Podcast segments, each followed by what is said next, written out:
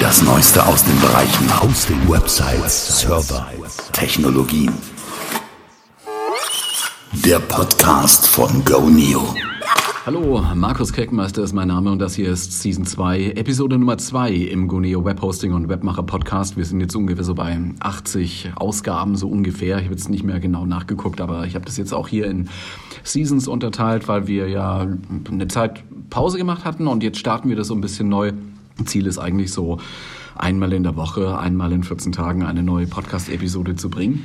Und ich habe ja in der letzten Episode angekündigt, es sollte heute mal so ein bisschen um das Thema Performance gehen. Also uns erreichen ja relativ viele Fragen, so jetzt abgesehen von den normalen Support-Fragen, die sich um ja ganz konkrete Dinge drehen geht es auch oft um so mm, etwas allgemeinere Themen nach dem Motto, wie mache ich denn meine Webseite schneller? Google sagt, ich muss das und das machen und äh, viele empfehlen mir das und das und ich habe gelesen so und so.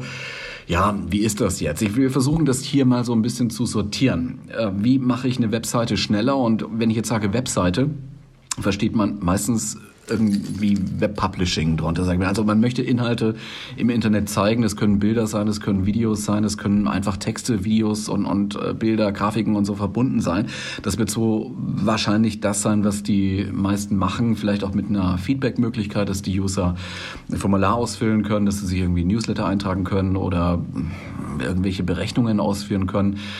Da geht's wohl den meisten drum. Wie kriege ich das denn schneller? Weil man merkt es ja bei sich selber, es ist schon ziemlich lästig, wenn man auf eine Maschine warten muss. Ne? Also wenn, wenn man irgendwie eine Eingabe macht, ob das jetzt ein PC ist, ob das jetzt ein Notebook ist oder ein Smartphone mit einer App drauf und äh, das Ding tut erstmal offensichtlich gar nichts, äh, noch nicht mal vielleicht ein Fortschrittsbalken oder so ein, zumindest so ein Kreis, der sich so ein bisschen dreht, damit man da eine Aktivität erkennt oder die, die, dieser Kreis dreht sich offensichtlich unendlich lange, dann äh, kriegt man irgendwie so zumindest keine gute Laune, sag ich mal. Das ist äh, nicht schön. Man hat dann ja das Gefühl, man müsste jetzt die Webseite wechseln oder die App wechseln.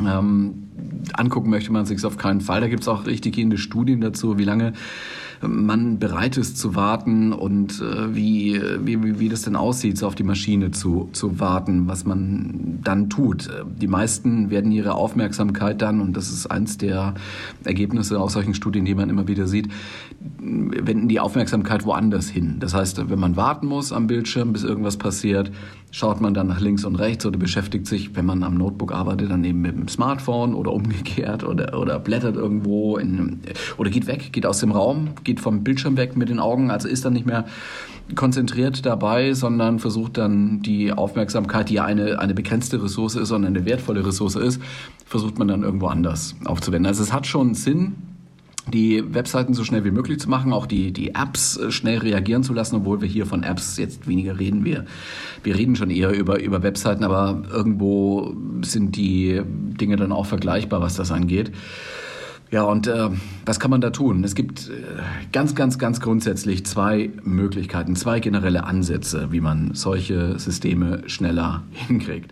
Man investiert in Silizium, oder man investiert in Eiweißfettkohlenhydrate. Ja.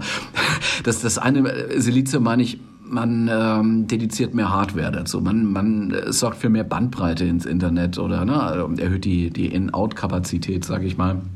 Und das zweite, der zweite große Ast, der zweite Bereich, der möglich ist, Eiweißfett, Kohlenhydrate, man investiert in ja, neuronale Arbeit, des Gehirns. Also das Gehirn muss arbeiten und braucht dazu halt Eiweiß, Fett, Kohlenhydrate, um es mal so auszudrücken und abzugrenzen von dem Silizium, weil man äh, sich hinsetzen muss, weil man nachdenken muss, weil man arbeiten muss, um Software und Content zu optimieren. Also natürlich kann man durch die Programmierung was machen, wenn man seine äh, Skripts ordentlich schreibt oder besser schreibt und noch besser schreibt und da noch ein bisschen was rausholt und hier an dieser Stelle die, die, Datenbank intelligenter abfragt oder so.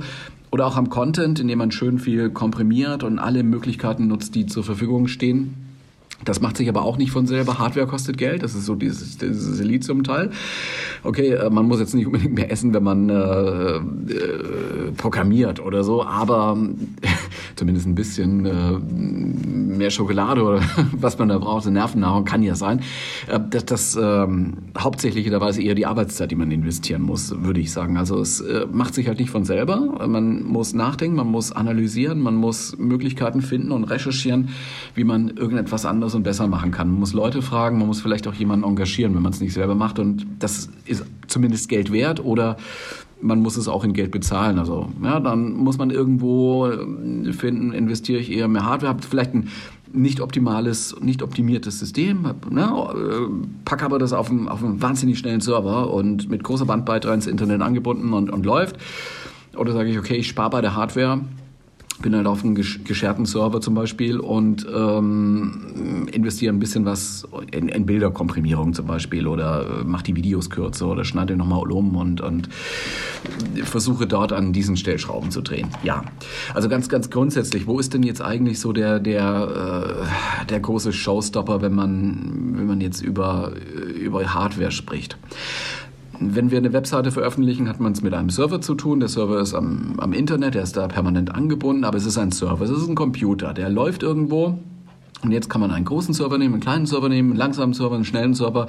Man kann Dinge schneller ablaufen lassen und äh, man könnte halt äh, ein Gerät kaufen, das mehr Prozessorkerne hat, also größere Prozessoren hat, äh, da sind mehr Prozessorkerne drin oder mehr RAM-Speicher, ne, mehr Arbeitsspeicher oder man hat mehr äh, Prozesse zur Verfügung. Das heißt, die Anbindung an das Internet ist äh, optimiert und, und groß und breit. Oder man hat eine Festplatte drin statt einer HD, also so einer, so einer Harddisk, wie man früher hatte, hat man jetzt halt eine, eine SSD, die, die haben auch äh, höheren Datendurchsatz, könnte, wie gesagt, die Bandbreite erhöhen. Äh, zumindest an die physikalische Maschine, die mit dem Internet halt verbunden ist. Das ist so das, was sich dann in wirklich Kosten auf der Hardware-Seite niederschlägt oder Konnektivitätskosten niederschlägt. Und wenn man jetzt mal rechnet, man kann einen Server kaufen, was kosten die Dinger so? Also wenn man mal so in den Low-Budget-Bereich reingeht, so 2000 Euro, sagen wir mal, das Ding hält drei Jahre, dann ist es äh, entweder kaputt oder sollte mal ausgetauscht werden, weil es neue Generationen gibt dann, wenn ich jetzt richtig rechne, drei Jahre, äh, 2000 Euro, kommt man das auf 55 Euro pro Monat. Allein die Hardwarekosten, die man so, so umlegen musste auf, ähm, auf, auf einen Monat, dazu kommt Strom, dazu kommt die Anbindung ans Internet. Also ist schon ein bisschen Geld. Ist vielleicht auch nicht so die äh, neueste und modernste Variante, irgendwo ein, äh, ein Stück, Stück, Blech hinzustellen, Hardware hinzustellen, sondern äh, viele Server sind ja heute nur noch äh, virtuell vorhanden, also nicht mehr physikalisch vorhanden, virtuell vorhanden. Da kann man dann diese virtuellen und die reservierten Prozessorkerne buchen, ja, wie man das halt haben möchte. Also man kann mehr Prozessorkerne buchen, kostet halt mehr als wenn ich weniger buche. Ja. Äh, man kann auch mehr Arbeitsspeicher buchen, man kann auch die anderen Ressourcen die Anbindung ans Internet ausweiten. Es ist alles immer dann mit Kosten verbunden. Wenn man jetzt so in den Bereich reingeht, wo, wo man zu Hause ist, wenn man über Shared Hosting spricht, über Web Hosting spricht, dann hat man hier auch einen Hebel. Der Hebel ist kleines Paket, großes Paket. Ein kleines Webhosting-Paket ist nicht nur deswegen günstiger, weil da vielleicht weniger Webspace drin ist oder weniger Datenbankkapazität drin ist oder so, sondern das hat auch etwas mit der Kundendichte pro Server zu tun. Man wird auf äh, ja, wenn man so, so mit, mit, mit kleinen ähm, Tarifen, mit, mit niedrigpreisigen Tarifen zu tun hat, wird man auf einen Server versuchen, mehr Kunden drauf zu hosten. Ja, ähm, die Kundendichte pro Server ist größer, die sind dichter gepackt. Also auf einem Server, sage ich mal, 500 Kunden. Bei einem größeren Paket hat man pro Server vielleicht nur 200 Kunden. Ja, da ist die Kundendichte geringer. Mehr Kundendichte bedeutet allerdings, weil die alle verschiedene Webseiten machen mit verschiedenen Domains, ja, mehr Risiko durch die Servernachbarschaft. Also Websites, und das erlebt man tatsächlich, ja, werden auch äh, eben abgefragt natürlich, ja, aber werden auch teilweise mal angegriffen mit äh, DDoS-Attacken zum Beispiel.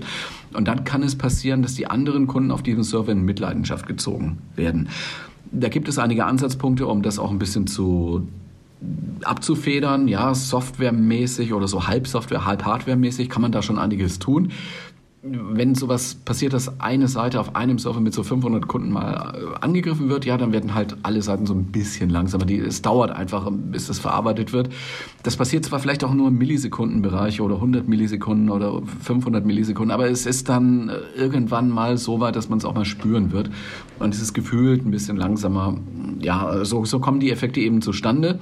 Wenn nun weniger Kunden auf einem Server untergebracht sind, dann sinkt dieses Risiko, weil es nicht so viele, ich sag mal in Anführungszeichen, Angriffspunkte gibt. Also das ist so die Hardware-Seite im Shared Hosting-Bereich. Es lohnt sich also nicht, das kleinste Paket zu buchen, sondern im Gegenteil ein größeres oder noch größeres Paket zu buchen, wenn man ein bisschen auf diese Geschwindigkeit aus ist. Ne? Das sind nicht so viele Kunden drauf, nicht so viele ähm, Webseiten und Ressourcen werden benötigt, nicht so viele Webseiten werden abgerufen, nicht so viel Traffic entsteht und deswegen hat der Server nicht so viel zu tun, jetzt, um, um diese ganze Arbeit wirklich zu bewältigen. Und dann könnte man natürlich auch diese, ich sag's mal, Mittelschicht verbessern. Also es ist durchaus entscheidend, welche, welche Software man da einsetzt. Was, was hat man da auf diesem Server? Was nimmt man da? Für welchen Zweck? Also äh, gibt da schon einige Unterschiede, gerade mit, mit der Ausstattung an Modulen. Diese Webserver-Software kann ja angereichert werden mit, mit weiteren Modulen. PHP ist so ein Modul zum Beispiel. Und ähm, das zahlt natürlich alles so ein bisschen ein auf die Serverlast. Ja, der Server muss diese Arbeit bewältigen, muss auf Unterbrechungen, auf Anforderungen warten und so weiter und so weiter. Und je mehr Mule, Mule, je mehr Module die da reinkommen, desto größer wird natürlich dann der Aufwand. Und dann ist noch so eine, so eine Frage, wie viele Threads, wie viele parallele Aufgabenfolgen können denn parallel abgearbeitet werden. Das muss irgendwie alles verteilt werden dann, sinnvollerweise. Das wird dann abgelegt in der Konfiguration des Webservice. Das passiert natürlich im Hintergrund. Da kommt man als Benutzer, als User, als Kunde jetzt nicht so ran. Das ist auch so gedacht, weil äh, ja hätte keinen Sinn, ja, weil man natürlich die globalen Einstellungen dann verändern könnte. Äh, man muss als Webseitenbetreiber halt die Konfiguration so nehmen, wie sie ist. Aber äh, grundsätzlich kann man halt schon sagen, ähm, Mittelschicht ist da schon wichtig und das ist Aufgabe des Hosters. Also zum Beispiel bei Goneo darauf zu achten, dass, dass man eine vernünftige Balance findet. Welche Module stelle ich zur Verfügung? Welche werden gebraucht? Welche sollen geladen werden mit, mit dem Serverstart sozusagen? Und was nutzt eigentlich niemand im, im Webhosting-Bereich? Also da muss man immer wieder gucken. Das ändert sich auch mal. Es gibt so unterschiedliche ja, Zeiten, Phasen, Moden vielleicht auch, um, um, um es mal so auszudrücken, auf die man da auch ein bisschen Rücksicht nehmen sollte. Ja. Wir machen ja ab und zu bei Goneo, ich habe es letzte Woche auch schon gesagt im Podcast hier, äh, so Updates. Das hat natürlich auch teilweise mit Sicherheitsaspekten zu tun, hat aber auch mit diesen Performance-Aspekten zu tun. Wir haben bei PHP im Übergang von PHP 5 auf PHP 7 schon gemerkt, dass PHP 7 grundsätzlich schneller läuft. Also gibt es natürlich jetzt auch die Punktversion, die Unterversion, 7.1, 7.2, 7.4, aktuell jetzt bald. Die werden alle immer ein bisschen besser. Natürlich werden da Bugs rausgenommen, da kommen neue Features dazu, aber grundsätzlich ist die Geschwindigkeit gerade so von, wenn man jetzt zurückblickt, ne, so fünf, fünf irgendwas äh, auf, auf sieben irgendwas, ist schon merklich gestiegen. Das hat Auswirkungen, weil man natürlich dann ähm, nicht so viel Hardware braucht. Ja, so auch auf der, auf der großen Skala, weil mit weniger Hardware, durch die optimiertere Bearbeitung dieses Skripts, durch PHP, ne, durch, die, durch die Sachen, die da optimiert worden sind, wie mit Speicher auch umgegangen wird und so weiter, braucht man dann weniger Hardware, die weniger Strom brauchen und äh, letztendlich hat das auch so ein bisschen Effekt auf den äh, CO2-Fußabdruck, den man da als Hoster produziert, den man dann letztendlich eben auch als äh, Webhosting-Kunde, als Anwender dann produziert. Also das sind schon ein paar Dinge, die sich auch messen lassen und es hat Einfluss. Also deswegen muss man sich irgendwann mal von so wirklich alten Servern verabschieden. Äh, man, ne, alte Hardware braucht mehr Strom. Die neuen sind schon etwas stromsparender, müssen nicht so stark gekühlt werden. Das heißt, es senkt den Stromverbrauch. Und dann muss man halt auch sagen, äh, PHP 5 weg und PHP 7 rein. Auch wenn, wenn das natürlich jetzt wieder so erstmal Unruhe bedeutet, weil man muss die Webseiten vielleicht anfassen, man muss schauen, ob das alles noch läuft und so. Ja. Aber äh, diese Weiterentwicklungen sind letztendlich auch nicht aufzuhalten. Was man hingegen tun kann, auch wenn man an diese Serverkonfiguration nicht rankommt. Man kann schon den Server dazu veranlassen, bestimmte Verfahren zu nutzen, zum Beispiel Kompressionsverfahren, ne? gzip zum Beispiel, um die Webseiteninhalte komprimiert zu übertragen. An sich hat man gerade so im Kontext Shared Hosting und vielleicht auch mit virtuellen Servern den größten Einfluss dann doch beim Inhalt selbst. Also bei Skripten, wie, wie schreibe ich die, wie, wie oft muss auf die Datenbank zugegriffen werden, was hole ich da, was brauche ich wirklich. Dann allerdings auch bei Bildern, anderen Dokumenten, die angezeigt werden sollen.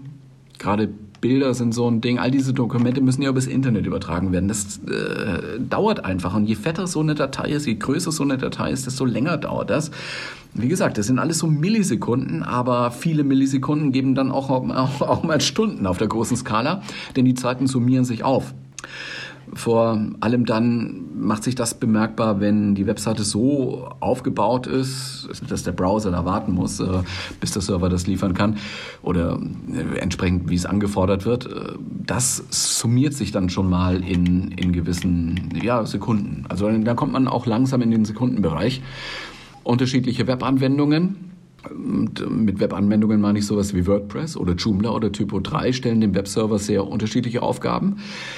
Manche können ganz, ganz direkt den Inhalt liefern, weil nur so ein bisschen HTML-Fragment oben, unten für den Footer und für den Header-Bereich reingebaut werden muss. Andere bauen aus dem Template, aus dem Theme heraus eine komplexe HTML-Struktur und senden es dann zum Server. Das, aber auch dieses, dieses Zusammenbauen in Echtzeit sozusagen, das dauert äh, auch ein bisschen. Die schnellste Variante ist halt immer noch, wenn der Inhalt, der zum Browser geschickt werden soll, äh, fertig ist. Also eigentlich schon als HTML-Dokument vorliegt, kann man machen. Äh, wenn das alles fertig ist, dann muss eigentlich nur noch gerendert werden. Das ist äh, der Job des Browsers, egal ob auf dem Smartphone oder auf dem Notebook. HTML-Datei kommt, CSS-Ressourcen und so weiter müssen auch geladen werden, noch vielleicht ein paar JavaScript-Ressourcen und dann kann der Browser die Arbeit beginnen. Ja, jetzt hat man ja den Effekt, dass Webseiten gar nicht so schnell geändert werden, wie sie abgerufen werden. Also äh, eine Webseite ist erstmal vielleicht fertig, wird gar nicht groß, groß geändert, wird dann immer wieder abgerufen. Da ist es eine gute Idee, dass man diese fertig ausgerenderten Seiten, diese fertigen HTML-Dokumente ablegt. Das kann man machen, das, sind, das ist so diese Cache-Technologie. Das ist ein Beschleuniger-Feature, kann man auch mit, mit WordPress, da gibt es Plugins dafür, nutzen. Oder man nutzt halt so Content Delivery Networks. Auch das äh, wird gerne gemacht, dass also sozusagen so ein Zwischenspeicher angelegt wird, weil man eigentlich so 80 Prozent, 70 Prozent, 80 Prozent der Anfragen aus diesem Cache heraus bedienen kann. Man muss also nicht die, die Skriptinterpretation auf dem Server anwerfen, um da äh, erstmal die HTML Dokumente herzustellen, sondern das liegt da schon rum, muss eigentlich nur noch geschickt werden. Ne? Ansonsten kann man auch dafür sorgen, dass der Server nicht mit Skriptanforderungen zugeschüttet wird. Also auch da kann man mal überlegen, wenn man so eine PHP-Datei hat, äh, ist es wirklich notwendig, dass da jetzt noch eine PHP-Datei rein inkludiert wird oder könnte man das als eine äh, Datei schreiben? Ja? Das sieht man relativ gut bei, bei WordPress. Also äh, WordPress ist momentan nicht als besonders schnell verschrieben. Also WordPress ist eigentlich so relativ langsam, würde ich mal sagen weil hm, da ging es in der Entwicklung eher um Kompatibilität. Man möchte auf vielen Plattformen laufen können, man ne, äh, möchte halt äh, überall in der Welt eingesetzt werden können, also auch in, in Ländern, wo die Internetinfrastruktur vielleicht jetzt nicht so gut ausgebaut ist, ja, wo, wo, die, wo die Netze noch langsamer sind, ähm, wo PHP 5 vielleicht noch üblich ist. Ja, also man, man versucht schon eben da auf Kompatibilität zu gehen. Das bedeutet dann auch, dass man äh, nicht die neuesten und die, die besten Technologien benutzen kann, die am schnellsten arbeiten, sondern man muss gucken, dass man rückwärtskompatibel ist, aber eben auch die Funktion zur Verfügung stellt. Und dadurch kommt es halt, man möchte auch offen sein für, für Plugin-Hersteller und für, für Theme-Hersteller. Und da muss man eben darauf achten, dass man da keine fancy Sachen macht, sondern dass man ja, schön dokumentieren kann und äh, klar sagen kann, was, was da eigentlich gemacht werden muss, wenn man ein Plugin bereitstellen muss. Und durch diese Inkludiererei kommen natürlich sehr, sehr viele Anfragen dann irgendwann zustande und eine Datei zieht die andere Datei, zieht die andere Datei da rein. Das dauert alles und äh, das wirkt sich dann eben auch in, in der Sache äh, oder in der Angelegenheit Performance aus.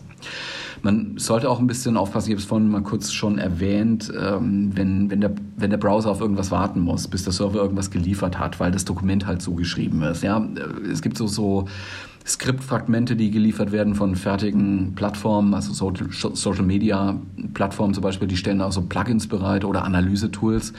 Die rufen dann externe Server an und eventuell muss der Browser da warten. Also es gibt da die Möglichkeit, diese asynchron zu laden, also das, das so zu programmieren, so abzulegen in dieser, ich sag mal, Template-Datei oder, oder PHP-Datei auch, dass der Server da nicht warten muss, sondern asynchron laden kann. Dieses asynchrone Laden empfiehlt sich auch für andere Elemente, die benötigt werden. Außerdem kann man in den Code-Seiten Informationen hinterlegen, wie lange der Browser die schon mal geladenen Dateien aufheben kann. Es gibt also auch sowas wie ein Browser-Caching. Man muss also nicht jedes Mal die gleichen Elemente wieder laden, also gerade so JavaScript-Frameworks oder sowas, ne? sondern das kann der Server, äh, sorry, das kann der Browser für sich erstmal behalten.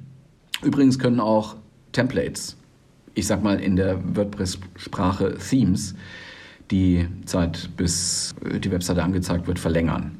Oft sind da auch so JavaScript-Bibliotheken drin, Bootstrap. Das wird komplett geladen und dann gibt es aber nur ganz wenige JavaScript-Befehle, die der Browser halt äh, ausführen soll, die gar nicht angefordert werden. Trotzdem ist das ganze Framework da. Also wenn möglich diese Minimized-Variante für Produktivzwecke benutzen. Ja, ja und äh, dann ist eine, eine sehr, sehr große Hebel und eine alte Regel eigentlich, Bilder, Videos und Audio eben für das Web zu komprimieren. Audio, MP3, ähm, Bilder, gut, JPEG, äh, PNG, je nachdem, was man da braucht, Videos auch oder die Videos nicht so lang machen oder die Videos nicht so hoch auflösen, da muss man halt immer so einen Kompromiss finden.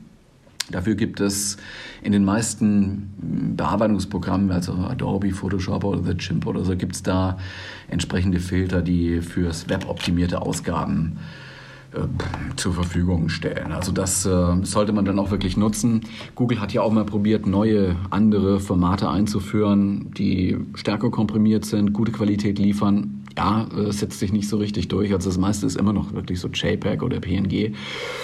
Letztendlich kommt es da wirklich nur auf das Komprimieren. Also man muss halt diesen Schritt machen, dass man diese Bilder äh, komprimiert. Übrigens, WordPress hat Funktionen eingebaut. Bei WordPress muss man es nicht mehr selber machen, sondern WordPress legt komprimierte Dateien ab. In den meisten Fällen. Also meistens funktioniert das so.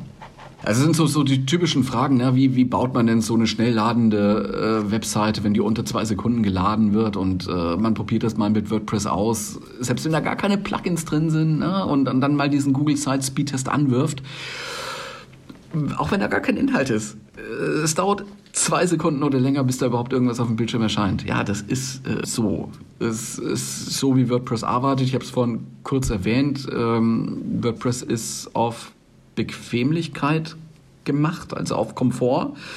Ähm, WordPress soll für Nicht-Techies da sein, im Gegensatz vielleicht zu Typo 3, im Gegensatz zu Joomla, würde ich auch mal so sagen. Ja, es, ist, soll einfach für jeden erstmal zur Verfügung stehen, damit man bloggen kann. Das ist die Historie von, von WordPress und ähm, dann kommen halt viele andere Plugin-Hersteller dazu, Theme-Hersteller dazu, die sagen, möchte toll aussehen, es soll wahnsinnig viele Funktionen liefern und die schütten da noch weitere Anforderungen da einfach rein. Und äh, ja, also es, es wird schwerfallen, mit, mit WordPress Webseiten herzustellen, die so auf normalen, in Anführungszeichen, Serverumgebungen Webseiten unter zwei Sekunden liefern.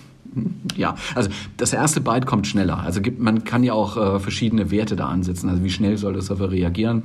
Time to first byte, bis das erste Byte geschickt wird, das ist so eine, so eine Zeit, die kann man technisch gut messen und ist schon ein gewisser Indikator, weil man einfach damit feststellen kann, wie schnell der Server re reagiert.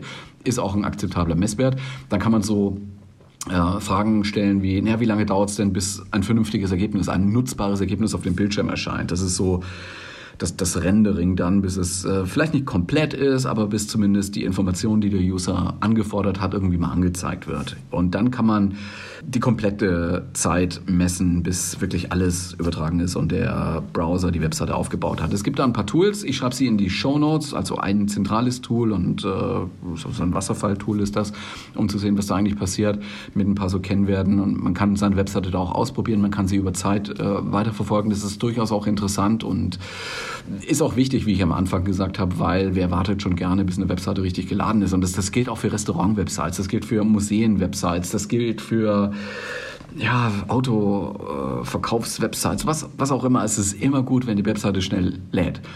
Große E-Commerce und Retailer-Anbieter haben da Tests gemacht, wie stark der Umsatz sinkt, wenn ein paar Millisekunden langsamer die Webseite geladen wird. Und die haben da Effekte festgestellt.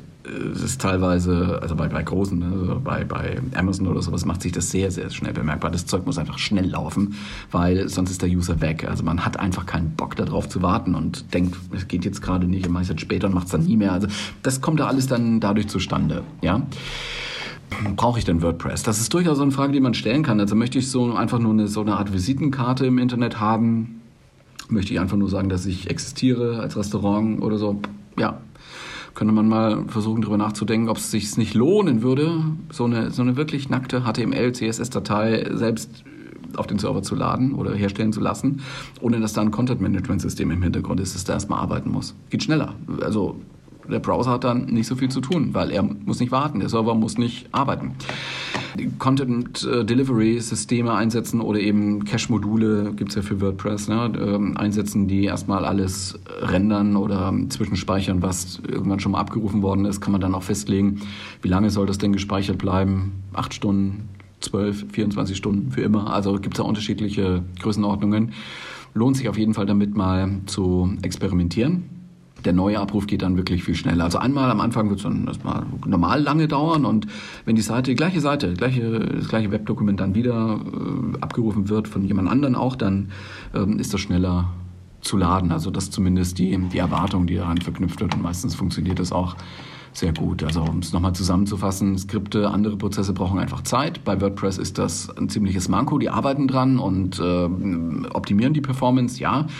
Ansonsten müsste man halt jetzt überlegen, grade ich ab, gehe ich auf einen höheren Webhosting-Tarif, ist die Kundendichte geringer und ähm, nicht so viele Websites auf äh, einem Server zu Hause habe ich vielleicht auch eine breitbandigere Anbindung. Das ist so die, die technische Seite. Die andere Seite, ich muss halt optimieren. Ich muss gucken, brauche ich alle Skriptbibliotheken, die da reingeladen werden? Brauche ich wirklich alle äh, Social Media Skripts da drin und Tracking Skripts? Oder lässt sich vielleicht die Ladereihenfolge auch so ein bisschen verändern, um schon mal positive Effekte zu erzielen? Ja. Gibt es also gibt's dahingehend Alternativen zu WordPress? Wird auch oft gefragt. WordPress ist schon toll, also nicht umsonst hat das jetzt eine Verbreitung, Marktanteil von 35 Prozent. 35 Prozent aller Websites da draußen laufen mit WordPress, Tendenz weiter steigen. Also ich weiß nicht, wo das noch hingehen soll. Dennoch gibt es durchaus auch äh, Alternativen, weil WordPress ist eigentlich für Blogger entstanden und immer weiter aufgebohrt worden und äh, Joomla wird oft noch gern genannt. Also wie äh, sieht denn Joomla da aus im weltweiten Vergleich? Also wenn ich jetzt sage WordPress 39, äh, nee, nicht 39, aber 35,9 Prozent. Und das war die letzte Angabe, die ich jetzt gesehen habe. Bei äh, W3 Text WordPress äh, läuft auf 35,9% aller Websites, rechnen die hoch. Äh, Joomla ist die Nummer 2 und kommt auf 3%, so in der Art, also deutlich einstellig ist so im Großen und Ganzen halt magazinitischer aufgebaut, portaliger aufgebaut, während WordPress halt so wirklich für Blogger ist, eine, eine Seite, schlanke Seite und dann stehen halt Beiträge da in chronologischer Reihenfolge untereinander im einfachsten Fall. Ne? Oder ist es eine Seite eingeblendet am Anfang? Das kann man ja festlegen. Beide Systeme haben sich zu General Purpose CMS, wie man so sagt, äh, entwickelt. Also es lassen sich heute im Grunde nur wenige ja, Website-Anforderungen jetzt spezifizieren, wo man sagen muss, ganz klar, das ist was für WordPress oder das ist was für Joomla. Man kann mit äh, beiden was machen, man kann auch mit Typo 3 was machen. Drupal, auch das ist noch eine Möglichkeit. Wobei es den meisten halt wirklich leichter fallen wird, mit WordPress Webseiten herzustellen. Das ist im Falle von WordPress so, man kommt damit einfach schneller zurecht, man braucht nicht so viel Know-how und gerade wenn man Einzelperson ist, Mini-Firma und eine Webseite haben möchte, ist das schon äh, eine gute Sache. Es ist eine Open-Source-Anwendung, es wird nur von einer Stiftung herausgegeben, kostet nichts, WordPress.org. Also wir haben ja auch bei Goneo hier WordPress als Clickstart-Tool im Angebot und muss nur ein paar Informationen angeben, eine Datenbank spezifizieren und äh, klickt dann auf Installieren und dann hat man einige Minuten später ein lauffähiges WordPress an, am, am Start und kann sofort anfangen, die, die Inhalte reinzuschreiben. Joomla ist nach meinem Geschmack ein bisschen dezentraler organisiert. Also WordPress zentralisiert sich schon so ein bisschen. Gibt es auch so einen kommerziellen Arm dahinter. Das ist Automatic. Das ist eine Firma, die einem Mitgründer auch gehört, Matt Mullenweg, der ist auch CEO, sage ich mal, bei, bei Automatic. Die haben auch einen kommerziellen Dienst, die haben auch einige kommerzielle Tools. Dazu gehört WooCommerce, dazu gehört äh, Chatpack zum Beispiel als Plugins, die man da reintun kann. Ja, und äh, die Führungsstruktur ist ganz klar zentral organisiert, auch wenn die Leute überall in der Welt so ein bisschen sitzen. Also es ist ganz klar, wer da die Entscheidungen trifft. Joomla, wie gesagt, ein bisschen dezentraler organisiert. Da spielen, soweit ich da reingucken kann, auch die Länderorganisationen eine etwas größere Rolle. Auch in Deutschland gibt eine starke äh, deutsche Community hinter Joomla. Gibt ein Board of Directors. Daneben haben sie auch ein Board of Open Source Matters. Also die, die kümmern sich auch um diesen Open Source Ansatz ein bisschen stärker als WordPress, so, um es mal vorsichtig auszudrücken. Ja, äh, das nur so zu der, zu der Ausrichtung der beiden Plattformen, aber WordPress ist wirklich davon gezogen. Also ich, ich halte Joomla auch für eher geeignet für Leute, die, mit Code umgehen können, die mit den Anwendungen umgehen können. Äh, Im Vergleich zu WordPress. Also WordPress kommt jeder mit zurecht, bei Joomla muss man ein bisschen gucken. Nicht so sehr, gibt noch viel, viel komplexere Systeme, aber man merkt auch, äh, wenn man die beiden hier vergleicht, Joomla, WordPress, merkt man schon, einen Unterschied. Wenn du mal nachgucken möchtest, es gibt Quellen inzwischen, es gibt so Analysefirmen, die auch jetzt wirklich nachgucken, welche, welches Ökosystem steht dann jetzt dahinter, hinter diesen verschiedenen Open Source Content Management Systemen. Also irgendwie sind es immer Stiftungen oder es sind irgendwelche Firmen, die da angedockt sind. Schau mal zu w3tex.com. Ich schreibe das dann auch mit in die Show Notes. So, jetzt werde ich mal gucken. Wir sind bei 30 Minuten und schon ein bisschen drüber. Das soll es auch für heute gewesen sein. Das war Episode Nummer 2 in Season Nummer 2 im Goneo Webhosting und Webmacher Podcast. Ich wünsche dir jetzt ein schönes Wochenende mit allem, was dazugehört. Wenn du jetzt das in der Mitte der Wochenende hörst, dann noch viel Erfolg in dieser Woche. Ich hoffe, wir hören uns wieder. Kannst den Podcast hier gerne auch mal empfehlen irgendwo. Kannst ihn weiterleiten an andere Webseitenbetreiber, die das vielleicht hier auch mal interessant finden könnten. Du kannst ihn gerne bewerten. Das wäre auch übrigens eine wichtige Sache. Wir sind bei iTunes, also bei Apple Podcasts, wir sind bei Stitcher, wir sind bei Spotify. Schau doch mal rein, gib ein paar Sterne für uns, wäre toll. Dankeschön fürs Zuhören und bis zum nächsten Mal. Ciao.